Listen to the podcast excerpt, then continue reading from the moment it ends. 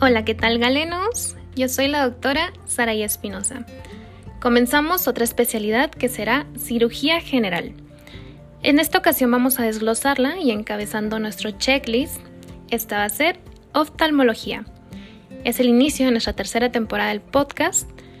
Y bueno, de manera general les comento que actualmente soy procuradora de botón corneal in situ, esto para generar mayor cantidad de tejido corneal para su trasplante. Estoy muy contenta con este proyecto tan importante ya que ayuda a muchísimas personas en el país. Así que les hablaré también más adelante un poco sobre donación y trasplante de órganos, tejidos y células en México.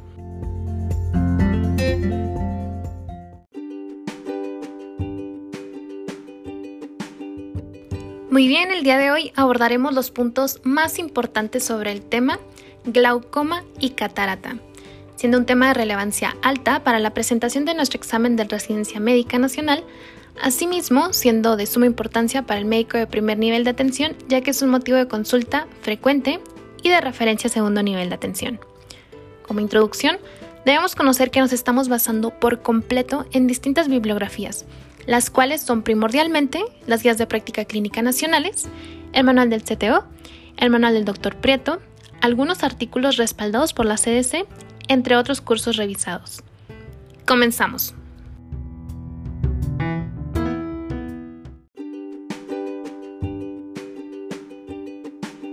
La catarata es la disminución de la calidad óptima del cristalino debido a su opacificación que condiciona la disminución de la agudeza visual, la cual puede estar acompañada de la incapacidad funcional. Esta sería una catarata complicada. La catarata senil es la principal causa de ceguera reversible a nivel mundial. La pérdida de la transparencia del cristalino se produce por degeneración de la cápsula y las fibras cristalinas en procesos que alteran la permeabilidad capsular. Vale la pena también mencionar que la catarata aparece como parte del proceso natural del envejecimiento.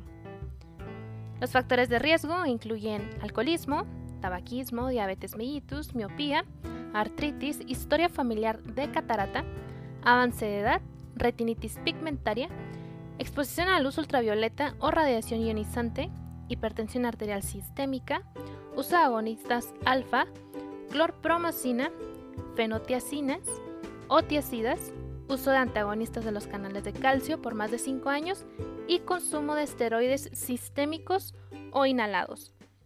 Las manifestaciones clínicas pueden incluir disminución progresiva de la agudeza visual y deslumbramiento en condiciones de iluminación no rutinaria. ¿Qué quiere decir esto? Por ejemplo, el atardecer, amanecer o faros de los automóviles. El diagnóstico se realiza mediante la observación directa del cristalino con el oftalmoscopio, la cual debe realizarse en pacientes a partir de los 40 años con factores de riesgo y a partir de los 50 años en pacientes en general. El uso de midriáticos como fenilefrina se contraindica en caso de hipertensión arterial sistémica, como la tropicamida, que es una alternativa aceptada. La evaluación clínica debe incluir la valoración de la agudeza y capacidad visual, de la refracción y de la presión intraocular, así como la realización de una biomicroscopía. ¿Qué estudios complementarios podemos incluir? Bueno, esta sería la microscopía especular y paquimetría, con el antecedente de enfermedad corneal, ultrasonografía modo B en caso de catarata total y biometría por coherencia óptica o ultrasonografía de inmersión. Esto para hacer la determinación de la longitud axial. El tratamiento conservador incluye la prescripción de gafas apropiadas con tintes que logren la mejoría visual, control metabólico y suspensión del uso de esteroides, tabaco y alcohol. ¿Qué quiere decir esto? Entonces que tendría que ser un abordaje multidisciplinario. El tratamiento quirúrgico por facoemulsificación con colocación de lente intraocular está indicado en pacientes en los que la corrección del deterioro visual no mejora adecuadamente con la graduación óptica y es directamente atribuible a la opacificación del cristalino y se reduce la función visual del paciente, a nivel que va a interferir entonces con sus actividades diarias. Una vez retirada la catarata, se debe reemplazar el cristalino con la colocación de un lente intraocular. El manejo postquirúrgico se hace mediante la administración de quinolona oftálmica más un AINE por vía oftálmica u oral. El uso de antibióticos sistémicos no está indicado. La intervención de ambos ojos en el mismo tiempo quirúrgico puede realizarse bajo las siguientes circunstancias. El requerimiento de anestesia general, dificultad en el acceso a los servicios de salud para la cirugía y el seguimiento, como requerimiento de viajes, deterioro de las condiciones generales de salud que no permitan la tolerancia a dos eventos quirúrgicos como los comórbidos sistémicos. Vamos a realizar ahora un cuadrito en donde vamos a describir la etiología de las cataratas. Lo vamos a dividir principalmente en dos, congénitas y adquiridas. Abordando las congénitas tenemos las hereditarias, ya sea por malformaciones oculares o sistémicas, las embriopatías infecciosas del primer trimestre, estas pueden darse por rubiola, toxoplasmosis, citomegalovirus, las metabólicas por galactosemia o hipoparatiroidismo, las tóxicas, ya sea por clopromacina, corticoides o una hipervitaminosis D, o al revés, por carenciales, ya sea por vitamina A, triptófano, ácido fólico, vitamina B12. Tenemos también síndrome de Down y radiaciones ionizantes. Después nos vamos con las adquiridas, que se dividen principalmente en tres.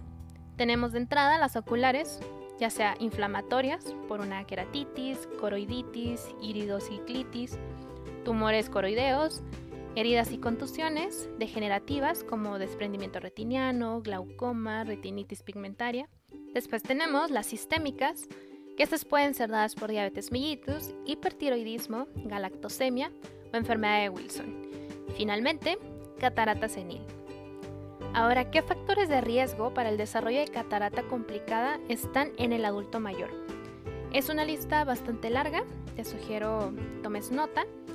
Comenzamos con opacidad corneal o con conteo endotelial bajo, hendidura palpebral pequeña con frente prominente, catarata nuclear brunescente densa, hipermetropía o miopía altas, pupila miótica, indicación de cirugía citoretiniana, trabeculectomía, cirugía refractiva, vitrectomía vía pars plana, queratoplastía o retinopexia previas, catarata polar posterior, sinequias posteriores, nanoftalmos, cámara anterior poco profunda, catarata antumescente o hipermadura, laxitud o dehiscencia sonular, esto puede ser por una pseudoexfoliación o facodonesis, distrofia endotelial de Fuchs, retinopatía hipóxica o antecedente de retinopatía al prematuro, rubiosis iridis, glaucoma, trauma ocular previo, uveitis y finalmente catarata en ojo único. Ahora, ¿cuáles serían las contraindicaciones de una cirugía de catarata?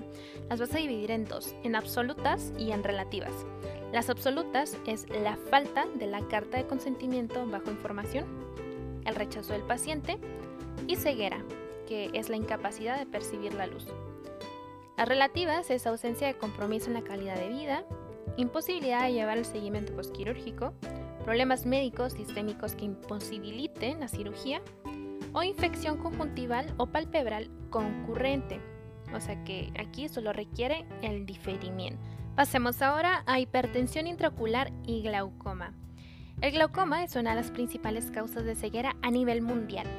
La elevación de la presión intraocular es el factor de riesgo más conocido y el único modificable para el desarrollo de glaucoma. Hipertensión intraocular. La hipertensión intraocular puede considerarse una etapa temprana de glaucoma, con la diferencia de que no presenta daño al nervio óptico ni alteraciones en campo visual, por lo que se considera una excelente etapa para el tratamiento de la enfermedad. La hipertensión intraocular se define como un incremento por arriba de 21 milímetros de mercurio sin presencia de alteraciones funcionales o estructurales al ojo. Eso anótalo y subrayalo. El método de elección para medir la presión intraocular, o también conocida como PIO, es mediante el tonómetro de Goldman. También se deben evaluar las características del nervio óptico con el uso de una lámpara de hendidura para descartar cualquier daño en este. El diagnóstico de hipertensión intraocular se completa con la evaluación de los campos visuales verificando la ausencia de alteraciones de estos. Se debe comenzar el tratamiento para disminuir la presión intraocular, ya que la reducción de la presión retrasa o previene el daño glaucomatoso. El objetivo es conseguir la reducción del 20% de la presión intraocular basal. Se sugiere iniciar con análogos de prostaglandinas. En caso de contraindicación, se recomienda el uso de beta bloqueadores y si no se logra obtener la presión intraocular meta, se adiciona un inhibidor de la anidrasa carbónica o un alfa agonista. Hacemos a glaucoma de ángulo cerrado. Este se define como una neuropatía óptica característica asociada con el daño estructural en el nervio óptico y disfunción visual que puede ser causada por diversos procesos patológicos, estos derivados de una hipertensión intraocular crónica.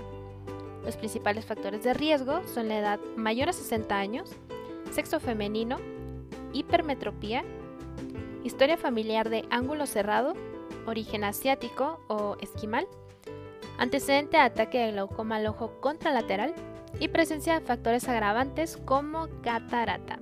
Comprendamos cómo es que funciona esto. Lo que pasa es que el crecimiento del cristalino lo hace contactar al iris. Entonces, lo que pasa es que se acumula el humor acuoso en la cámara posterior y va a empujar al iris hasta contactar a la córnea posterior. Esto lo que nos provoca es que se cierra el ángulo de la cámara anterior. Las crisis pueden ser precipitadas por midriasis farmacológica. Y bueno, aquí el sistema de clasificación de Schaffer registra el ángulo en grados de arco delimitados por la superficie inferior de la malla trabecular y la superficie iridiana anterior, alrededor de un tercio de distancia desde la periferia. Este es un padecimiento crónico en el que predomina el estado sintomático, pero cuando se presenta un cierre angular primario agudo, ¿qué quiere decir esto? O sea, cuando la circunferencia total del ángulo camerular es obstruida súbitamente. Esto lo que nos va a provocar es la elevación súbita de la presión intraocular con edema corneal. Y bueno, el edema corneal nos va a generar entonces una visión borrosa y halos multicolores, congestión vascular, dolor ocular, ojo rojo, cefalea, náusea, vómito, dolor abdominal y globo ocular duro al tacto, de lo mismo de que la presión está tan alta. Se considera que un ángulo camerular de 20 grados o menor, a partir del grado 2 de Schaffer, es un ángulo con riesgo potencial de cierre. Los ataques agudos pueden ser autolimitados y resolverse espontáneamente o presentarse de forma repetida. La evolución sin tratamiento puede llevar a la ceguera. El cierre angular primario crónico se presenta si solo una porción del cierre angular tiene sinequias anteriores periféricas. Puede progresar lentamente con o sin ataques agudos o hacerlo con rapidez si sufre un ataque agudo de cierre angular. Esta forma crónica puede desarrollarse con una presión intraocular normal o levemente elevada y los síntomas de cierre angular pueden estar ausentes. Un cierre angular lentamente progresivo puede producir la elevación de la presión intraocular con el desarrollo de una neuropatía óptica glaucomatosa. Los pacientes con cierre angular primario crónico pueden presentar una pérdida severa del campo visual. Ahora, les hablé del sistema de clasificación de Schaffer del ángulo irido trabecular en glaucoma de ángulo cerrado. Son cuatro grados, comenzando con el grado número 4, que es de 35 a 45 grados. El ángulo máximo característico de la miopía y la afaquia en la cual el cuerpo ciliar puede visualizarse con facilidad. El grado 3, entre 25 a 35 grados, es el ángulo abierto en el que puede evaluarse como mínimo el espolón escleral. El grado 2, que a partir de aquí, acuérdense que las cosas ya van potencialmente a cierre, son 20 grados. El ángulo moderadamente estrecho en el que solo puede identificarse la trabécula el cierre del ángulo es posible, pero poco probable. Y grado 1 son 10 grados.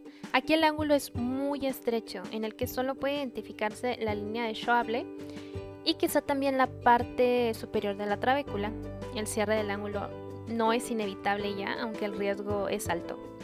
Grado 0, por supuesto ya son 0 grados. Aquí el ángulo en hendidura en el que no pueden identificarse estructuras angulares presenta el mayor peligro de cierre.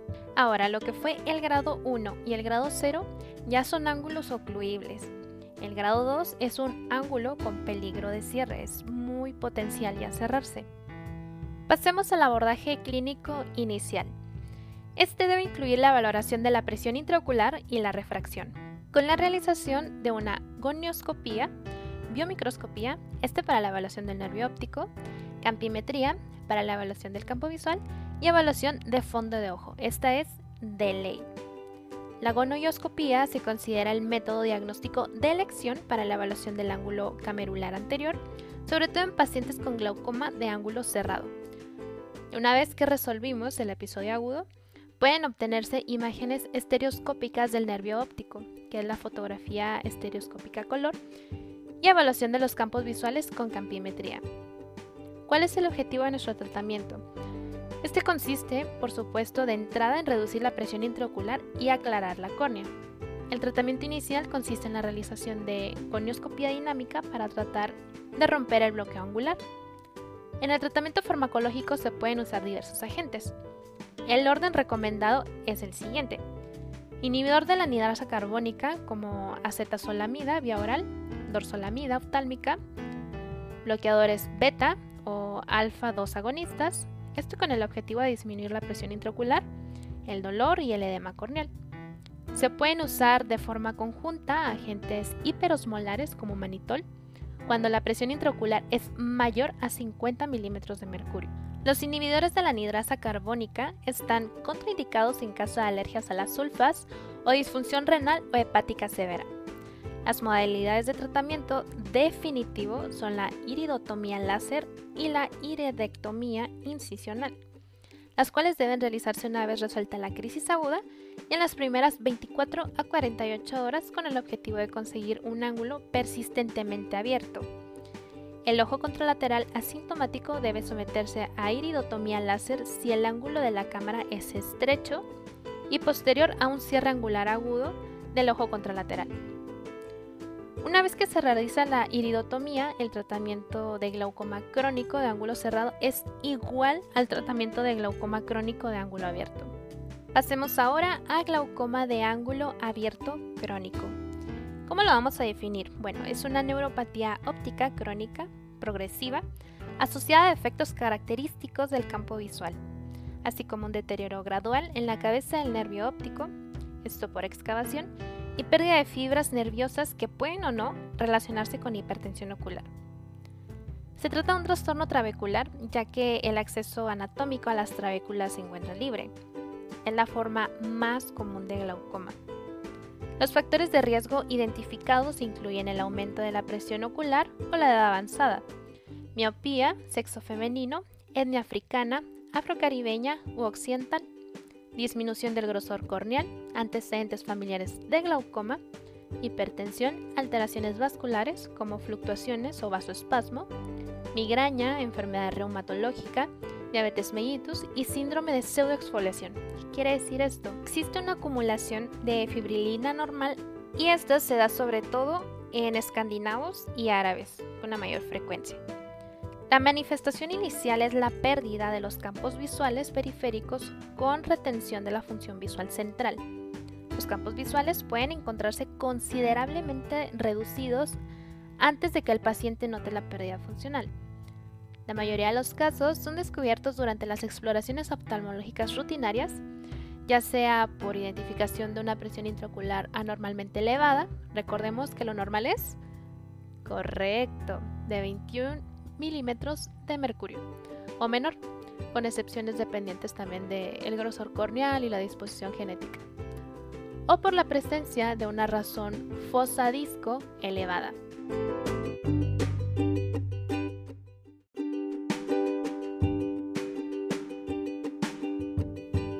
Exploración física debe incluir la realización de una gonioscopía y la evaluación del nervio óptico y la capa de fibras nerviosas.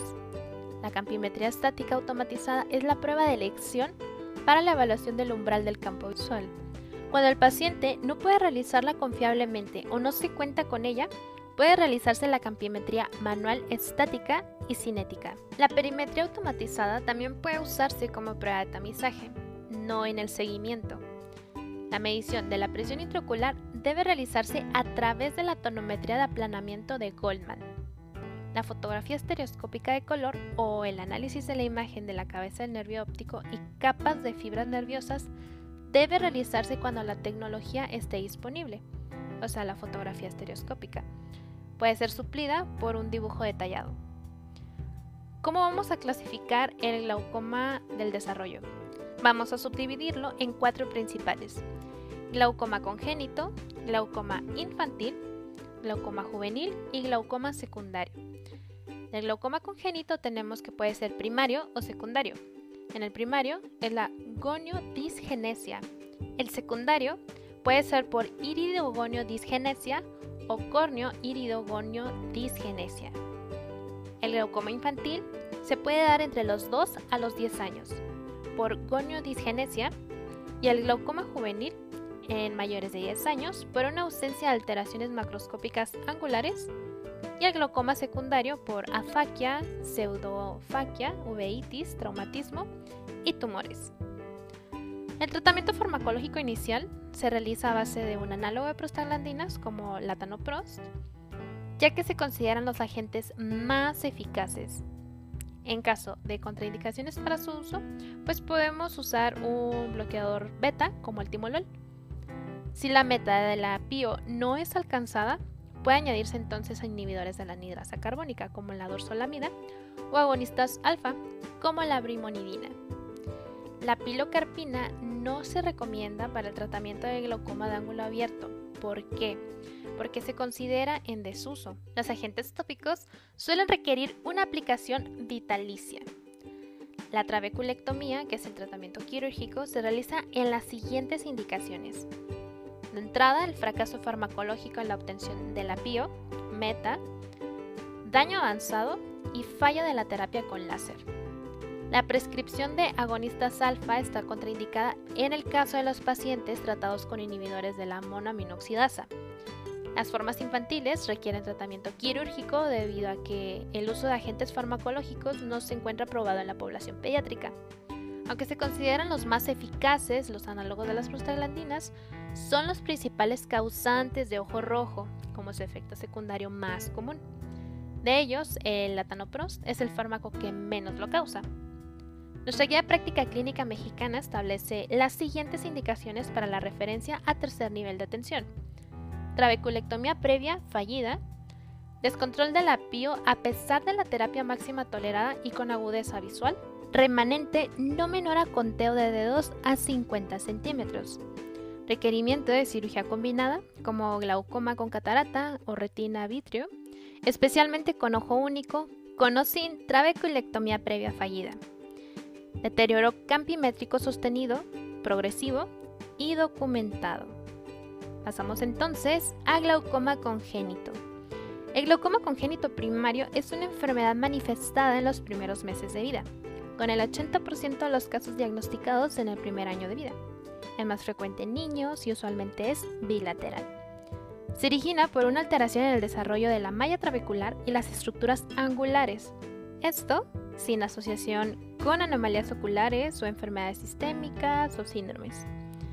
Entonces lo que hace es que nos condiciona una elevación patológica en la PIO con daño secundario al nervio óptico y alteraciones anatómicas en el globo ocular, como crecimiento, edema, aumento del diámetro corneal. El glaucoma congénito es una entidad compleja, diferente al glaucoma de adulto. Actualmente la definición de glaucoma infantil se ha estandarizado, requiriendo dos o más de los siguientes criterios. Presión intraocular mayor a 21 milímetros de mercurio, agrandamiento de la copa del disco óptico o asimetría mayor a 0.2 entre los dos ojos, datos corneales como estrías de Hub, edema corneal, diámetro corneal horizontal mayor o igual a 11 milímetros, y miopía, crecimiento axial o un defecto campimétrico sugestivo de glaucoma. También existen los niños con sospecha de glaucoma cuando existen los siguientes criterios aislados. Número 1. La presión intraocular mayor a 20 milímetros de mercurio en dos ocasiones. Número 2. Apariencia sospechosa del nervio óptico. Número 3. Campo visual sospechoso de glaucoma. Y número 4. Agrandamiento de la copa del disco óptico o del diámetro corneal con presión intraocular normal. ¿Qué es lo que pasa aquí? Aquí se recomienda realizar una búsqueda intencionada de la opacidad corneal, asimetría corneal, fotofobia, buftalmos, que es el incremento de la longitud axial del ojo, y lagrimeo en todos los menores de 2 años. Esta exploración debe realizarse bajo anestesia general en el quirófano y la primera actividad a realizar después de la anestesia es la medición de la presión intraocular. El diagnóstico puede apoyarse en estudios como la ecografía y la ecometría. Ninguno de estos la verdad es que confirma o excluye definitivamente el diagnóstico. Siendo entonces la clínica el elemento más sólido para el diagnóstico, por lo que deben emplearse como apoyo en la vigilancia y seguimiento de los casos. Ahora, si se confirma el diagnóstico, se debe evaluar la posibilidad de realizar el tratamiento quirúrgico en la misma intervención. El tratamiento del glaucoma congénito primario es de primera intención quirúrgico, sobre todo como primera línea, sobre todo como primera línea se realiza la goniotomía, siempre que las estructuras del ángulo sean visibles. Cuando la córnea es opaca y no permite observar las estructuras, se prefiere realizar la trabeculectomía simple o la combinada. El tratamiento farmacológico debe iniciar antes de la intervención quirúrgica y puede ser requerido ante una reducción insuficiente de la presión intraocular después de la cirugía. Los bloqueadores beta pueden emplearse en monoterapia o con inhibidores de la anidrasa carbónica. Por ejemplo, en ausencia de enfermedad cardíaca o pulmonar ahí se pueden usar.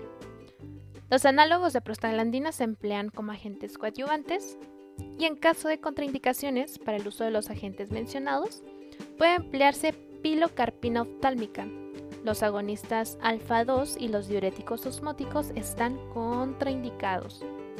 Estos pacientes tienen un riesgo alto de desprendimiento de retina del tipo regmatógeno. A modo de repaso, ¿con qué me gustaría que te quedes? Bueno, hablando principalmente de catarata, como definición es la opacificación del cristalino y pérdida de transparencia por degeneración de la cápsula o de las fibras cristalinas, pudiendo no disminuir la agudeza visual. Cuando está complicada es que aparece posterior a un padecimiento ocular o sistémico previo o coexistente y es debido a sus características que debe ser atendida idealmente en el tercer nivel de atención. Recordemos que es la patología número uno causante de ceguera a nivel mundial. Factores de riesgo. De entrada y la más común de todas, y quédate a la cita tatuadito, es el envejecimiento, es la catarata senil. Agentes físicos como traumatismos, contusiones, calor, frío, electricidad, radiaciones ionizantes y luz ultravioleta. Ahora, procesos metabólicos. Está diabetes como la principal causa de catarata metabólica, hipertiroidismo, hipocalcemia o galactosemia y enfermedad de Wilson. Procesos proteolíticos como el uso de corticoides, esto es bien importante. Los mióticos como la pilocarpina clorpromacina, amiodarona y tioridacina. Patologías oftálmicas. Aquí puede ser córnea opaca o con bajo conteo endotelial, hipermetropía o miopías altas, pupila miótica, glaucoma, uveitis, retinopatía hipóxica. Cirugías oculares previas, trabeculectomía, cirugía refractaria, vitrectomía, queratoplastía penetrante y retinopexia. La clínica.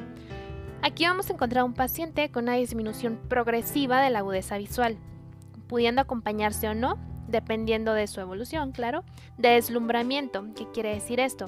Que en condiciones de iluminación no rutinaria como el atardecer, el amanecer o con los faros de los automóviles. Diagnóstico. Principalmente es la oftalmoscopía directa del cristalino, que vamos a encontrar opacidad en el reflejo rojo. Si existe duda, aplicar una gota de midriático. Aquí podemos usar, por ejemplo, la fenilefrina con tropicamida. Fenilefrina como midriático, acuérdense que está súper contraindicada en caso de hipertensión arterial sistémica. Para la evaluación clínica, pues es de entrada la agudeza visual, la refracción, medición de presión intraocular y biomicroscopía. La lámpara de hendidura, esto es para poder observar directamente la catarata Estudios complementarios como la microscopía especular y paquimetría para antecedente de enfermedad corneal, ultrasonografía modo B para catarata total, biometría por coherencia óptica o ultrasonografía de inmersión, esto para hacer la determinación de la longitud axial. Tratamiento. El conservador son gafas apropiadas, control metabólico SS de base y suspensión de esteroides, tabaco y alcohol. El quirúrgico principal indicación si el paciente desea mejorar su visión. Si la catarata es muy opaca, haciendo que impida el diagnóstico, bueno, aquí el tratamiento de otras enfermedades oculares, como cuáles, como retinopatía diabética o glaucoma. La técnica extracapsular es la facomulsificación con colocación de lente intraocular. Y la técnica intracapsular es en casos de subluxación importante. ¿Qué complicaciones podemos tener? Endoftalmitis infecciosa, hemorragia supracoroidea, intraoperatoria sobre todo, edema macular quístico, desprendimiento de retina, edema corneal y luxación del lente intraocular. Para esto sí me gustaría que vieran a lo mejor un videíto en YouTube sobre la facomulsificación para que se dieran una idea de cómo es la inserción del lente intraocular. Pasemos ahora a repaso de glaucoma. Como definición tenemos que es el conjunto de procesos en los que una presión intraocular o PIO elevada produce lesiones que afectan fundamentalmente al nervio óptico, provocando entonces la pérdida del campo visual, que puede llegar a ser fatal si el proceso no se detiene. Fisiopatología. Recordemos que aquí el humor acuoso es producido en los procesos ciliares, entonces se vierte el humor acuoso en la cámara posterior, desde donde pasa la cámara anterior por la pupila y finalmente va a evacuarse por el ángulo iridocorneal a través del trabéculum del canal de Schlemm, para finalmente aquí reabsorberse y drenarse a la circulación venosa. Entonces, el responsable del mantenimiento de la presión intraocular, si la presión del humor acuoso se eleva, va a ocasionar que se compriman los axones contra la lámina cribosa de la papila y esto pues afecta por supuesto el flujo axoplásmico y conduce a la muerte axonal. Otra teoría también menciona que habrá afección del flujo vascular e isquemia produciéndose así el glaucoma. Muy bien, para la evaluación tenemos la tonometría, que se utiliza el tonómetro de Goldman, que es una herramienta para evaluar la presión intraocular y los valores normales de la PIO son muy bien, compañeros, si están estudiando, de 10 a 21 milímetros de mercurio. También podemos usar la gonioscopía, que es el examen que permite observar el grado de apertura del ángulo y de esta manera determinar si es ángulo abierto o cerrado. La campimetría es el examen que evalúa los campos visuales en caso de estar alterado, demuestra la presencia de pérdida de fibras nerviosas. La biomicroscopía, que es con la lámpara de hendidura, es el dispositivo que evalúa las estructuras de la porción anterior del ojo, como cuáles, párpado, conjuntiva, córnea, iris, cristalino y cámara anterior. Si le adaptamos unas lentes, se puede observar las estructuras profundas del globo ocular, como el humor vítreo, la retina, la papila óptica o disco óptico. Para ello, pues es preciso instilar previamente unas gotas que dilaten la pupila para tener mejor visualización.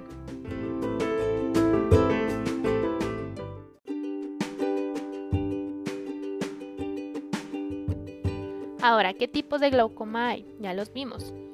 Glaucoma congénito, que nos va a presentar fotofobia, epífora, blefarospasmo en menores de 3 años de edad. Glaucoma de ángulo abierto es el más común, sobre todo en nuestra población mayor a 80 años. Aquí hay un aumento de la PIO que ocasiona la disminución de la visión periférica. Esta va a ser sin dolor. Ahora el glaucoma de ángulo abierto juvenil es igual a la del adulto, pero en la edad de 13 a 40 años. Glaucoma inducido por corticoides. Sean pacientes con uso de esteroides tópicos mayores a 6 meses, como cuáles dexametasona, prednisolona, prednisona o fluorometalona. El tratamiento es retirando los esteroides paulatinamente y si persiste la PIO elevada, iniciar tratamiento hipotensor. Glaucoma de ángulo cerrado. Aquí el aumento de la PIO es dado por un bloqueo y cierre del ángulo, que ocasiona visión borrosa, a los multicolores y dolor. Acuérdense, ángulo cerrado, dolor. Hipertensión ocular. Es el aumento de la PIO mayor a 21 milímetros de mercurio, pero sin la pérdida o disminución de las fibras nerviosas de la retina a comparación del glaucoma de ángulo abierto, que hay un aumento de la PIO y pérdida o disminución de las fibras nerviosas de la retina. ¿Qué fármacos podemos usar? De entrada están los análogos de la prostaglandina, como el latanoprost, actuando con una facilidad de salida del humor acuoso a través de la vía ubioescleral. Beta bloqueadores, como cuál? El timolol. Este disminuye la producción de humor acuoso, pero hay que tener mucha precaución al usarlo en pacientes con insuficiencia cardíaca compensada, bloqueo auriculoventricular, broncopatías y asmáticos. También tenemos a los inhibidores de la anidrasa carbónica, que estos van a ser como nuestros protagonistas también, como la dorsolamida y la acetazolamida. ¿Qué van a hacer? Ellos disminuyen la producción de humor acuoso. Los agonistas alfa-2 adrenérgicos, como la brimonidina, disminuyen la producción de humor acuoso. Y finalmente, los mióticos y este va a ser la pilocarpina. Ahora, pasemos a glaucoma congénito específicamente. Definición y etiología. Es el desorden o alteración en el desarrollo de la malla trabecular y las estructuras angulares, provocando un incremento de la presión intraocular. No es igual que el otro tipo de glaucoma del que estábamos hablando, esto es muy diferente. Factores de riesgo, antecedentes de cosanguineidad y transmisión genética. Esta es autosómica recesiva. ¿Cómo va a ser nuestra clínica? Fotofobia, epífora y blefaroespasmo. Está nuestra triada así perfecta. Oftalmos o hidroftalmia, diámetro corneal aumentado y edema corneal. Para el diagnóstico, de entrada es clínico, con los siguientes datos en la exploración ocular. La tonometría, con el aumento de la presión intraocular. La biomicroscopía, encontrando aquí un aumento del diámetro corneal, ya sea uni o bilateral. También vamos a encontrar estrías de Hub, estas así tatuaditas, compañeros, acuérdense mucho de esas estrías y también del aumento de la excavación del nervio óptico, así, anótelo y subrayelo, con o sin pérdida de la transparencia corneal. ¿Qué tratamiento farmacológico vamos a indicar? Bueno, previo al manejo quirúrgico y también se indica como adyuvante cuando la reducción del apio es insuficiente tras la cirugía. ¿Cuáles van a ser? Beta-bloqueadores, inhibidores de la anidrasa carbónica, análogos de prostaglandinas y la pilocarpina. ¿Qué tratamiento quirúrgico podemos ofrecer? La, goniotomía si las estructuras del ángulo son visibles, de lo contrario, se realiza la trabeculotomía simple o combinada. Seguimiento. Aquí debe ser la revisión de retina periférica que se realiza preferentemente en aquellos pacientes que presentan una longitud axial de 26 milímetros o más también su rehabilitación visual, esto es bien importante, así como la vigilancia del eje antero-posterior mediante ultrasonido y campos visuales dependiendo de la edad del paciente. Referencia. El envío es urgente del primer al segundo nivel en caso de identificar los siguientes datos en menores de 24 meses. Lagrimeo, fotofobia y blefaroespasmo. Es urgente, compañeros, en serio. Del segundo al tercer nivel después de tener el diagnóstico de certeza. En el glaucoma, el nervio óptico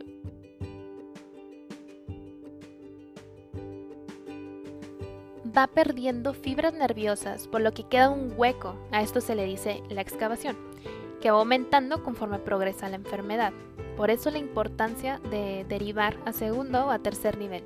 Y acuérdense, edema corneal y estrías de Hub. Pasemos ahora a glaucoma de ángulo abierto. Nuestro repaso, definición, neuropatía óptica caracterizada por cambios estructurales específicos de la papila, además de déficit funcional. Igual, subrayele ahí. Detectado por examen automatizado de campos visuales. Es la forma más común de glaucoma. Subrayenlo. Factores de riesgo. Miopía, edad avanzada mayor a 80 años, antecedente familiar, diabetes mellitus e hipertensión arterial sistémica, trauma ocular, migraña, disminución del grosor corneal y enfermedad reumatológica. Clínica. Inicialmente va a ser asintomático. Los incrementos abruptos del apio pueden presentar los siguientes síntomas. Disminución de la visión periférica sin dolor ocular. Acuérdense, abierto no duele. Cerrado sí duele aunque se escuche muy extraño. En fases terminales va a haber una pérdida de la visión central. Ahora, para el diagnóstico, la elección es la campimetría automatizada, ya que valora el umbral del campo visual y podemos observar si hay pérdida de fibras nerviosas al presentar una campimetría alterada. En la historia clínica y nuestra anamnesis, el examen de la agudeza visual y el examen de segmento anterior, vamos a poder encontrar este tipo de datos. Para la gonioscopía vamos a observar el ángulo abierto, la tonometría, vamos a encontrar un aumento del apio. En el examen de fondo de ojo vamos a encontrar una papila excavada. La fotografía estereoscópica de color, si se encuentra disponible, se realiza. Para el tratamiento, encaminado de entrada a bajar la PIO. ¿Qué nos dicta nuestro tratamiento farmacológico? Bueno, tenemos tres líneas de abordaje. Nuestra primera línea es con latanopros, que es un análogo de la prostaglandina. Segunda línea tenemos el timolol, que es un beta bloqueador. tercera línea tenemos acetazolamida, que es un inhibidor de la anidrasa carbónica, o finalmente la brimonidina, que es un agonista alfa 2 adrenérgico. Nuestro tratamiento quirúrgico, trabeculectomía. Este es así de ley, es con láser o quirúrgica. ¿Cuándo se realiza? Cuando hay una falla en la terapia médica y cuando otras formas de terapia no son adecuadas o simplemente no están disponibles. También la colocación de implante valvular. Ahora, ¿cuándo lo vamos a referir? Vamos a referir a nuestro pacientito del primer al segundo nivel cuando es mayor a 40 años con factores de riesgo. Del segundo al tercer nivel para trabeculotomía previa fallida cuando hay una pio descontrolada en terapia máxima tolerada y remanente visual no menor a 50 dedos a 50 centímetros, o que requieran cirugía combinada como catarata y glaucoma. ¿Cómo va a ser nuestro seguimiento? Con una campimetría automatizada como control del glaucoma. La frecuencia de las evaluaciones es dada por la gravedad del daño, la tasa de progresión, el grado en el que la meta de la presión intraocular es excedida y otros factores de riesgo de daño. Y finalmente cerramos con nuestro repaso de glaucoma de ángulo cerrado. Por definición, cualquier ojo que tiene por lo menos 180 grados de contacto irido-trabecular, o sea, ángulo cerrado, y presión intraocular elevado o sinequias anteriores periféricas sin causa secundaria es glaucoma de ángulo cerrado. Ahora, ¿cuál es la fisiopatología? Bueno, el glaucoma se desencadena debido al bloqueo del paso del humor acuoso de la cámara posterior a la anterior, a través de la pupila, ya que se hace un bloqueo pupilar.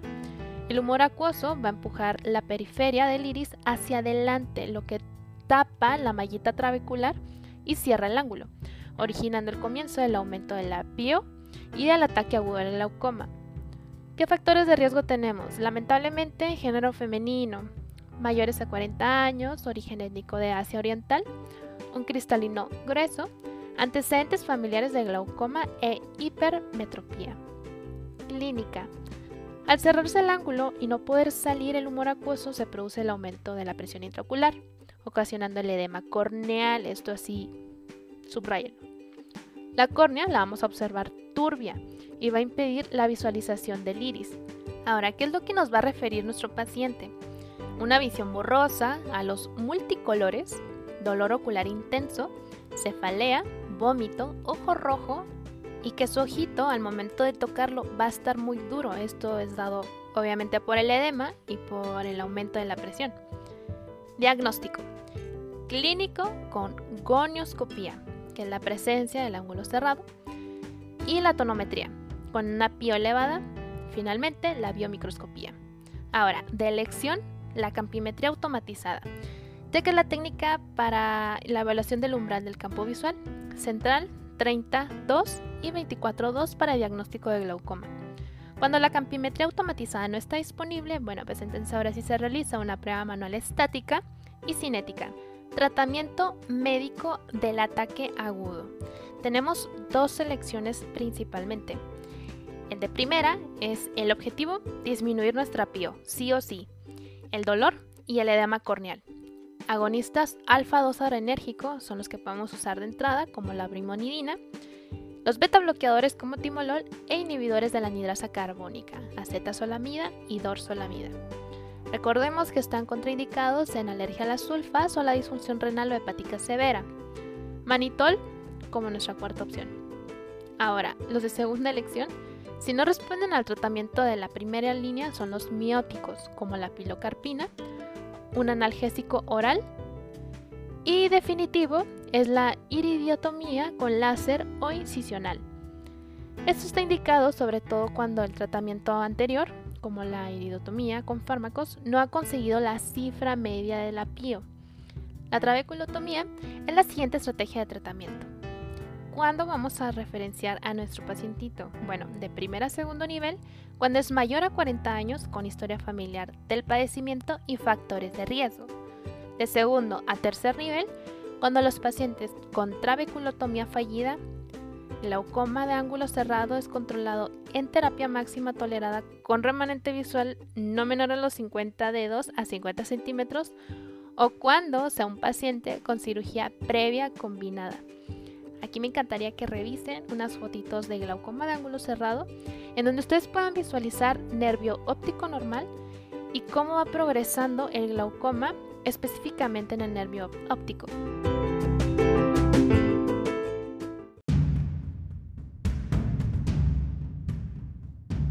Pasamos ahora a nuestra parte más esperada del episodio, que son nuestras perlas en ARM. Comenzamos con que la única causa de catarata reversible es la galactosemia si se diagnostica en fases iniciales. Los fármacos que más frecuente ocasionan catarata son los corticoides y los mióticos.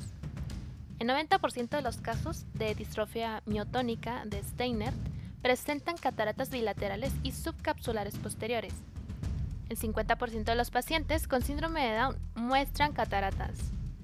La catarata senil es la más frecuente y la causa más habitual de pérdida visual reversible en países desarrollados.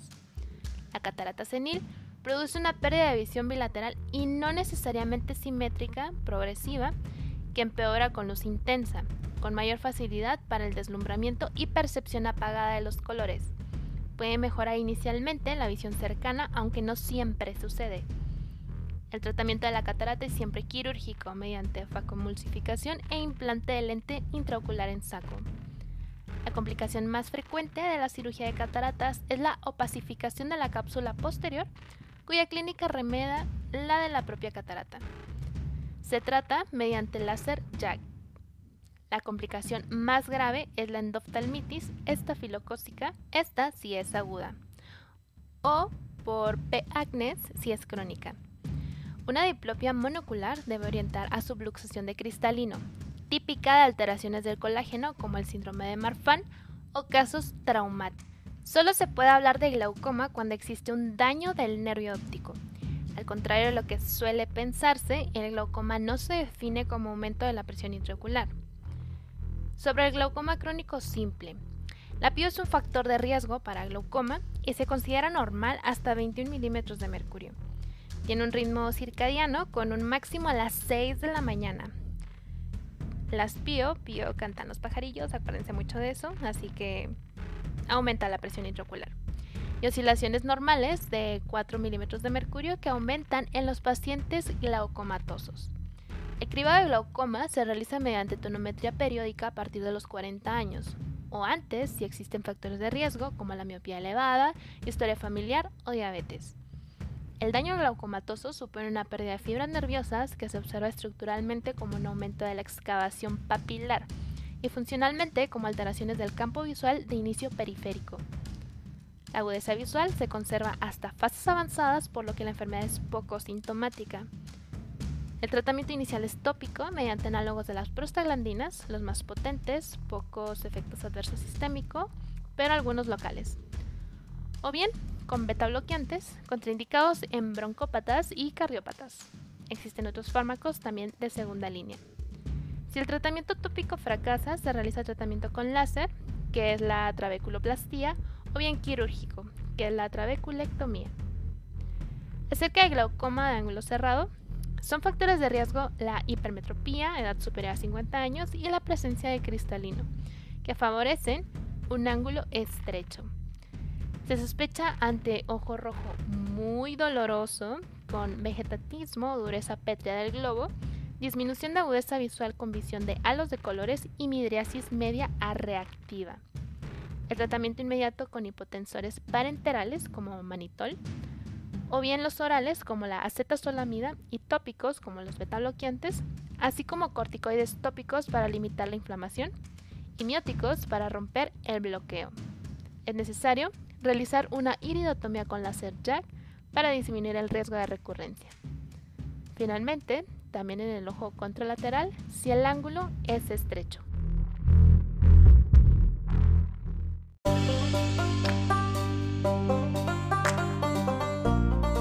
Pasamos ahora a nuestros casos clínicos.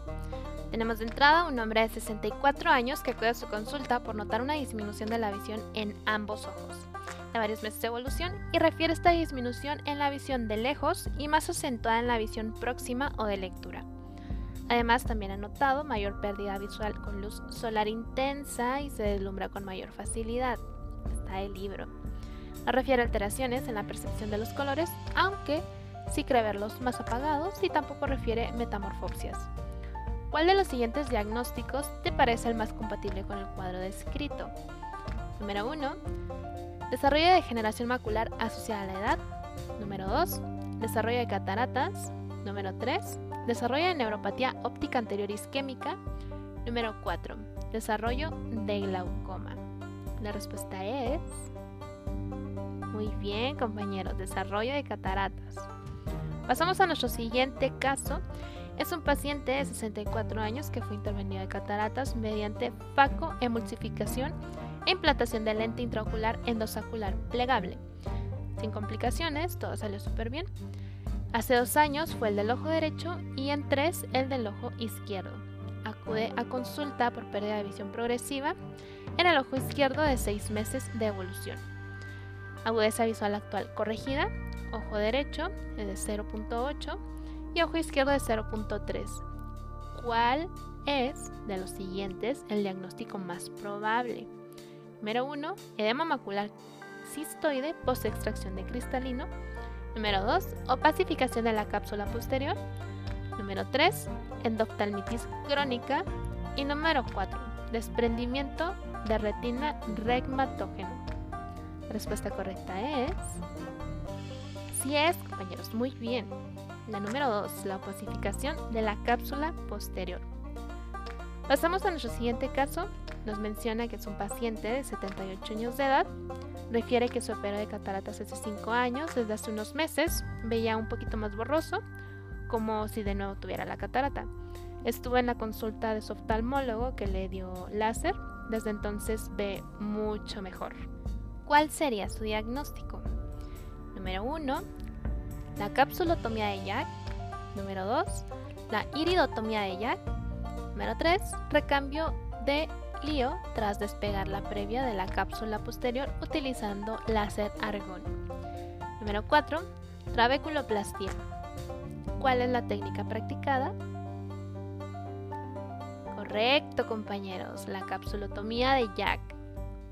Pasamos a nuestro siguiente caso clínico que nos menciona que acude un paciente de 18 años de edad que es valorado en la consulta externa de genética por presentar diplopía unilateral.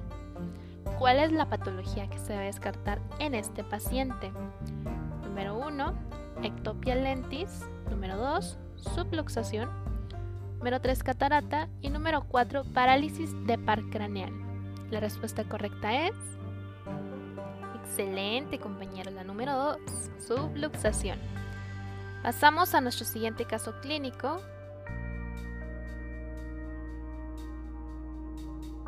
¿Cuál es la causa más frecuente de una excavación papilar con rechazo nasal de los vasos emergentes de la misma? Número 1, hipertensión intracraneal. Número 2, uveitis posterior. Número 3, conjuntivitis crónica. Y número 4, glaucoma crónico simple. Excelente, muy bien, si están estudiando glaucoma crónico simple. Pasamos a nuestro siguiente caso. Es una mujer de 64 años, hipermétrope y con cataratas en ambos ojos. Acude a su consulta con dolor intenso en ojo izquierdo de unas horas de evolución. La exploración de ese ojo pone de manifiesto una tensión ocular de 40 milímetros de mercurio, reacción hiperémica, cilio conjuntival, midriasis y edema corneal. ¿Cuál sería la actitud inmediata más correcta de las que voy a enumerarles a continuación? Número 1. Acetazolamida vía oral asociado a tratamiento miótico y corticoides tópicos. Número 2. Practicar una trabeculectomía. Número 3 corticoides tópicos asociados al tratamiento midriático. Y número 4. Operar con urgencia la catarata de ese ojo desencadenante del cuadro. La respuesta correcta es... Excelente, acetazolamida vía oral asociada al tratamiento miótico y corticoides tópicos. Nuestro siguiente caso es un pacientito que acude a consulta porque dice que en los últimos meses ha cambiado el color de su ojo izquierdo. En la anamnesis se debe insistir en el posible consumo de alguna de las siguientes medicaciones por vía tópica. Número 1, colirios para el glaucoma. Número 2, AINES. Número 3, corticoides. Número 4, aciclovir. pues está demostrado que puede producir hiperpigmentación en el iris cuando se mantiene el tratamiento durante un periodo largo de tiempo. Y la respuesta correcta es... Muy bien, compañeros, colirios para el glaucoma. Pasamos a nuestro siguiente caso que nos menciona paciente femenina de 60 años de edad acude a revisión anual. Se denota alteración en el campo visual periférico y papila, con una presión intraocular de 25 milímetros de mercurio. ¿Cuál sería el diagnóstico que podemos integrar en este caso? Número 1, glaucoma de ángulo abierto. Número 2, glaucoma de ángulo cerrado. Número 3, tumor que comprime el quiasma óptico. Y número 4, disminución de agudeza visual e incremento de presión intraocular debido a la edad. La respuesta correcta es... Perfecto, glaucoma de ángulo abierto. Nuestro siguiente caso. Decidimos indicar tratamiento con análogos de prostaglandina E2. ¿Cuál es el mecanismo de acción de este tipo de medicamentos? Número 1. Disminuye la producción de humor acuoso. Número 2. Disminuye la secreción de humor acuoso. Número 3. Incrementa la salida del humor acuoso. Y número 4. Facilita la salida del humor acuoso por la vía uvioescleral. Yo creo que por ahí se ve una palabrita clave entre todo esto que dije. La respuesta correcta es... Exacto.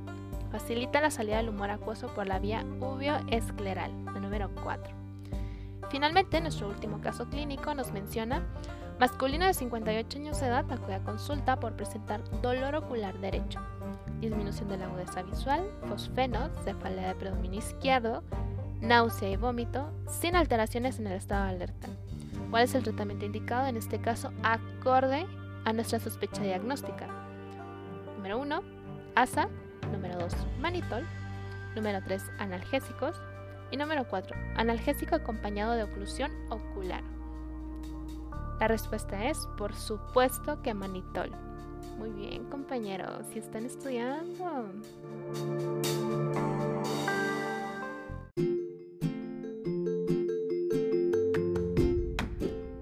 Con esto daríamos por terminada nuestra revisión del tema.